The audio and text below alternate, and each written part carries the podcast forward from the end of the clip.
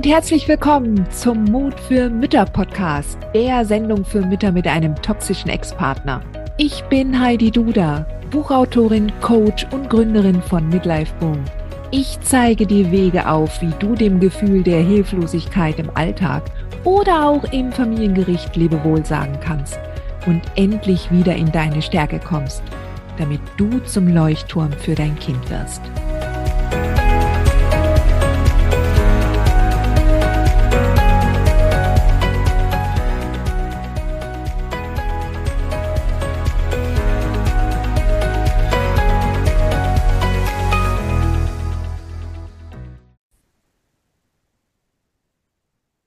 Hallo und herzlich willkommen zu einer neuen Folge des Mut für Mütter Podcast.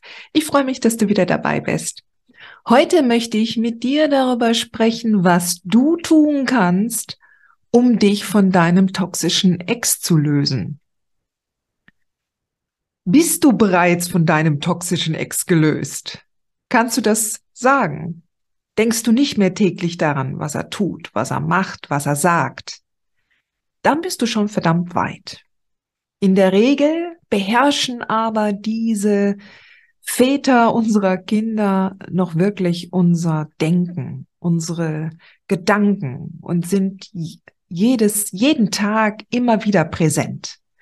Und wenn du da noch nicht weitergekommen bist, dann möchte ich dir heute mit dieser Folge ähm, ein bisschen was erzählen, was du tun kannst. Denn es ist einfacher, als du denkst, ja und aber auch durchaus schwierig, vor allen Dingen, wenn du noch mit vielen Menschen zu tun hast, die das anders sehen als das, was du in dir selbst spürst.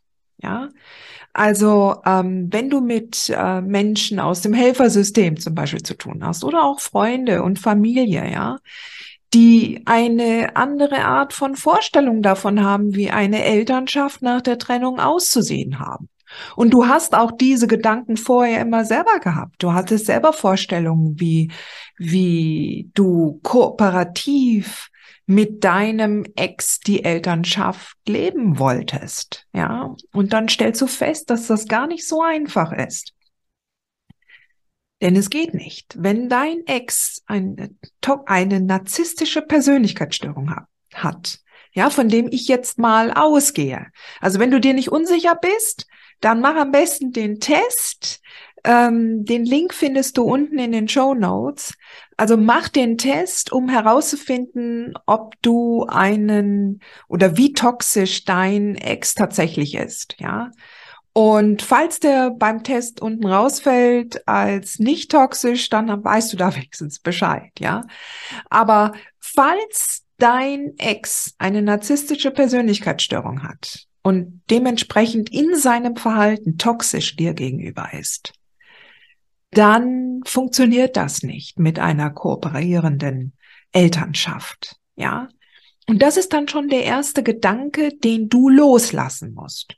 Und in dem Moment, wo du Gedanken loslässt, dann löst du dich automatisch auch von deinem toxischen Ex. Ja, zuerst lässt du die Gedanken los und dann stellst du auf einmal fest, dass du tatsächlich losgelöst bist. Ja, denn solange dieser Mann noch deine Gedanken beherrscht, deinen Alltag, ja, den du dir vorstellst oder immer wieder in Erinnerung rufst, was er dir früher alles gesagt hat, was er dir alles geschrieben hat, was du eventuell noch erwarten wirst, was wie die nächste Kindübergabe laufen wird, wenn bei dem nächsten äh, Treffen im Amt oder im Gericht, was er dir eventuell wieder schreiben wird. Wenn das deine Gedanken sind im Alltag, dann gibt es immer noch ein energetisches Band zwischen euch und das verbindet euch. Ja, ich rede dann immer auch von diesen Energieseilen, die zwischen euch sind. Und er wird dir immer mal wieder ein neues Energieseil zuwerfen und es liegt an dir, ob du das dann aufnimmst sodass dann die Energie zwischen euch wieder fließen kann oder ob du es fallen lässt oder gar nicht erst aufwächst. Ja. Wichtig für mich ist, dass du verstehst, dass Narzissten, ja, ähm, kein Interesse daran haben, einen guten Kompromiss zu finden. Ja.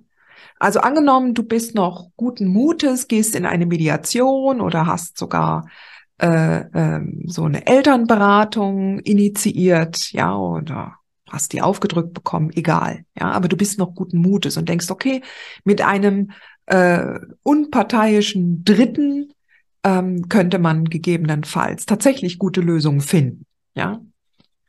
Und ähm, jetzt ist es aber so, dass Narzissten kein Interesse daran haben, einen guten Kompromiss zu finden.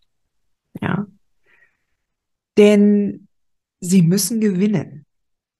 Und ähm, das perfide dabei ist, dass sie, wenn es jetzt zum Beispiel ja eigentlich bei diesen Elternberatungen um das Kind geht, ja, dass sie, wenn du jedenfalls die Position des Kindeswohls einnimmst und entsprechend die Interessen des Kindes vertrittst, weil du spürst, dass dein Kind zum Beispiel das oder jenes, was dein Ex fordert, noch nicht kann, ja, noch nicht schafft.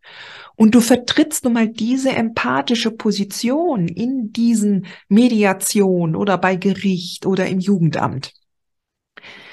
Dein Ex wird nicht es genauso sehen, dass es hier um einen Kompromiss für das Kind geht, sondern er wird es immer so sehen, dass er dir dann diesen, diesen Wunsch erfüllt, dass er dir entgegenkommt. Und das darf nicht sein, denn du bist die Gegnerin. Denn wann immer du gewinnst, wenn du einen Wunsch deines Kindes erfolgreich vertrittst und ein Kompromiss dahingehend gefunden wird, und er hat selber nichts davon, dann ist das so für ihn, als ob du siegst. Und du darfst nicht gewinnen.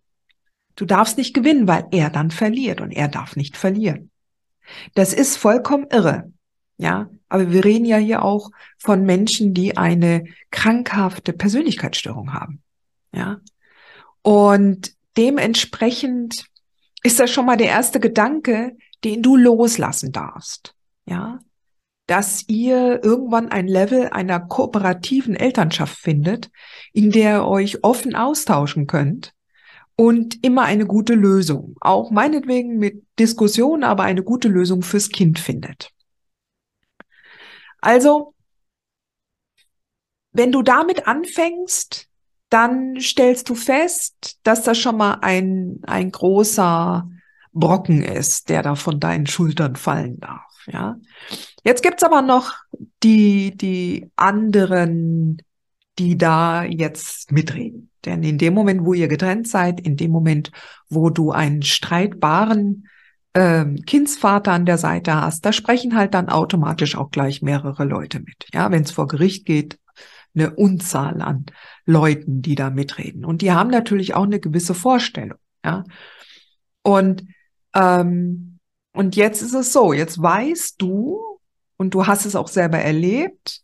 Du, du hast dich in diesen Gesprächen mit deinem Ex immer wieder im Kreis gedreht und jetzt lässt du den Gedanken los, dass es eine kooperative Elternschaft mit ihm gibt.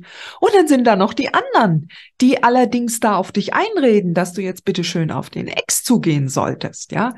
Der ja, wie gesagt, selber gewinnen muss, aber nicht unbedingt den, den Blick aufs Kind hat, ja. Und ähm, und dementsprechend bleibt es nicht aus, dass du dich da quasi emanzipieren musst. Emanzipieren in dem Sinne, dass du deine urweibliche Stärke finden und akquirieren musst, dass du dich von deiner weiblichen Konditionierung lösen musst.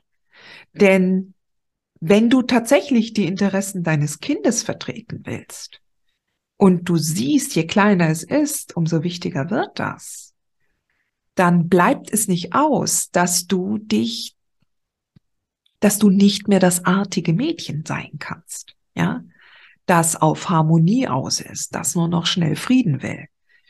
Und ich glaube, wir kennen das alle, diesen Wunsch, jetzt nur schnell Frieden und Harmonie zu haben. Und gerade wenn man sehr äh, sehr häufig auch gerade von Experten und Sachbearbeitern entsprechend in diese Richtung gedrängt wird. Jetzt kommen Sie, gehen Sie doch mal auf den Kindsvater zu. Ja, jetzt seien Sie doch mal kompromissbereit. Und ich weiß, dass das schwierig ist. Aber du wirst feststellen, dass du gar keine andere Chance hast, als in dieser Elternschaft jetzt deine innere Stärke zu aktivieren und dich zu fragen, wie sieht denn diese Elternschaft am besten aus, indem du dich zuerst schützt, ja, indem du natürlich zuerst Grenzen aufstellst. Und indem du feststellst, okay, es gibt nun mal die Hauptregel No Contact, wenn es um Narzissten auf der anderen Seite geht, ja, und ähm, diese No Contact Regel die kannst du natürlich nur bis zum gewissen Grad umsetzen. Also wenn du kein Kind hast, ist es natürlich ideal. Du drehst dich um und gehst weg. Ja, keine Grüße zum Geburtstag, nicht zu den hohen Feiertagen, äh, keine keine E-Mail zum Jahrestag. All das ist nicht mehr. Aber wenn du ein Kind hast mit dem Mann, dann gibt es natürlich noch Kontakt. Aber auch da gibt es halt das nächst niedrigere Level. Ja, du musst dann nicht mehr auf jede E-Mail antworten. Du musst nicht jeden Anruf entgegennehmen. Du musst viele Dinge nicht mehr machen. Und das, was du nicht mehr machen musst, das hängt natürlich jetzt ganz stark von der Situation ab, in der du dich gerade befindest. Ja, also wenn schon ein Richter ein Urteil getroffen hat, in deinem Fall ein Beschluss, es einen Beschluss gibt, dann hast du ganz engere Maßgaben oder beziehungsweise ganz konkrete Maßgaben und Vorgaben, was du, wie du den Kontakt zu, zu pflegen und halten hast. Ja, als wenn du jetzt ganz am Anfang stehst und schon mal dich da herantastest, dass du sagst, okay, also hier schiebe ich eine Regel vor, hier löse ich mich von dem toxischen Ex, ja, hier grenze ich ab. Und, und dann fängt es auch damit an, dass du wirklich sagst, okay, was ist mir jetzt total wichtig? Wo habe ich auf jeden Fall immer das Kind im Blick? Ja. Und ähm, wo passe ich auch vor allen Dingen auf, dass ich keine eigene Energie mehr in das Drama gebe? Ja. Wo steige ich einfach nicht mehr ein? Wo nehme ich das Energieseil nicht mehr auf? Ja. So, und wenn du erstmal diese, diese Basics drin hast, auch ähm, natürlich ihn nicht mehr überzeugen zu wollen, ja, also auch nicht mehr dich zu rechtfertigen, nicht dich in ellenlangen E-Mails zu ergehen, was, ähm, was er jetzt zu tun hat und was seine Begründung ist dafür, dass du so oder so gehandelt hast, weil er dir das vorwirft. Ja, das ist müßig, das bringt nichts. Ja, und wenn du da schon stehst, wenn du das erst einmal schon verinnerlicht hast, bist du einen riesen Schritt weiter. Ja, es gibt noch immer genügend Stoff. Es wird auch ganz normal, also wo man sich dann tatsächlich auseinandersetzen muss, wenn es dann um Schulwechsel geht, wenn es um ähm, bestimmte, äh, um ja auch später sogar die Ausbildung, aber Urlaube, ja, wichtige Feiertage, auch Familienfeste in den jeweiligen Familien. All das sind Themen, da muss man sich dann noch mit, mit dem Mann auseinandersetzen. Da gibt es auch immer noch Zündstoff und auch natürlich äh, Gelegenheiten für Ärger und für Energieaustausch. Aber wenn du mal die Basics schon mal hast, dann ist das der erste Schritt. Und der erste Schritt in diese Achtsamkeit, nämlich du darfst dir auch selber Wohlsein und Wohlbefinden zugestehen, ja?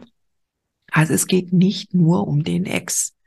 Der versucht natürlich mit aller Macht sich in den Mittelpunkt zu stellen, je nachdem, welche Strategie er fährt, der des Opfers und des, äh, des verlassenen Vaters oder, ähm, oder des, des Verletzten. Ja, also ähm,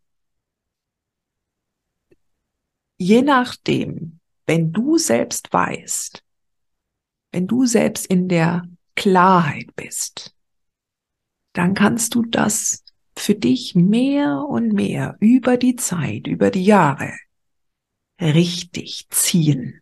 Ja, du lernst es auch. Du wirst Fehler machen, das ist in Ordnung. Die darfst du dir auch verzeihen. Ja, und, und du wirst auch nicht immer alles. Nee, es ist vollkommen unmöglich, alles von Anfang an richtig zu machen. Ja, aber so ist es nun mal. Ja, und du lernst dabei. Du lernst unglaublich viel auch ähm, für dich. Ja. So. Also, wir halten nochmal zusammen. Zum einen lässt du los, dass es keine gleichwertige Co-Elternschaft zwischen euch geben kann. Ja, also wenn du das losgelassen hast und sagst, okay, jetzt macht jeder sein Ding, seinen Stiefel. Ja, parallele Elternschaft. Du machst dein Ding, er macht sein Ding. Er hat seine Regeln daheim und du hast deine Regeln. Und da gibt es nichts mehr abzustimmen. Ja, kein Energieaustausch mehr, kein Drama. Ja, so. Dann gibt es den Bereich der Dritten, der Außenstehenden, die alle mitreden wollen. Ja, und auch da hältst du dich zurück. Du musst dich nicht immer erklären.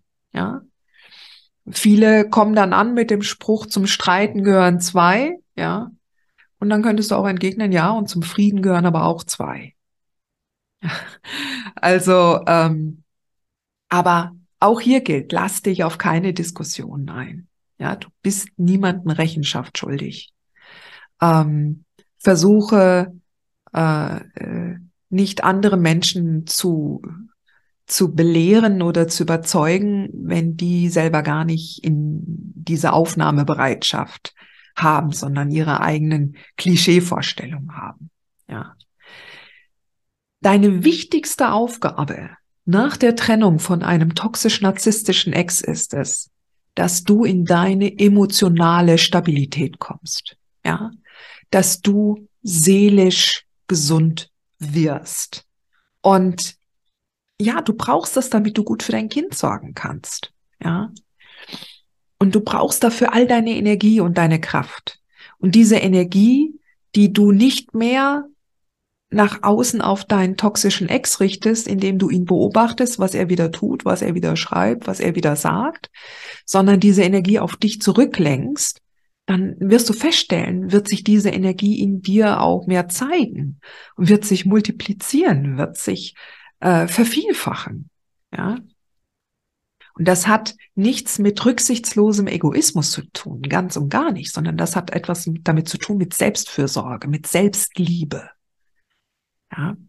So, und wenn du das verinnerlicht hast, dann gehst du tatsächlich in die Richtung der urweiblichen Emanzipation, ohne zur kämpferischen Amazone zu werden. Ja, du, du gehst in die Richtung, dich selbst zu entdecken und selber diese Konditionierung, die du vom Elternhaus oder von, von der Gesellschaft äh, auferlegt bekommen hast. Ja, und mit innerhalb einer Elternschaft mit einem toxischen Ex lernst du nach und nach diese Zwiebelschichten wirklich von dir abzupellen und dahin zu kommen, wer du wirklich bist. Ja. Und, ähm, und diese Aufgabe bleibt dir zum einen nicht erspart, aber diese Aufgabe ist auch wunderschön. Ja.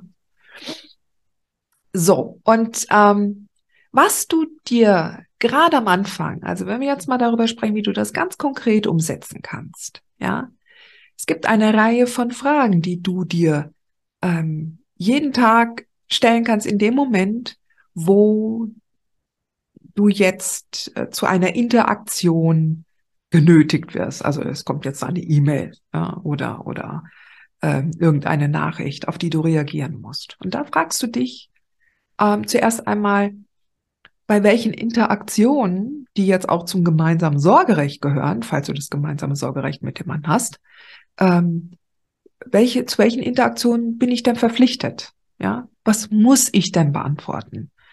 Ja, da geht's bestimmt nicht um Cappies, äh, um Sonnencappies im, im Sommer und im Winter um, um Winterhandschuhe, ja, sondern konzentriere dich darauf, was wirklich die Bestandteile des gemeinsamen Sorgerechts beinhaltet, ja.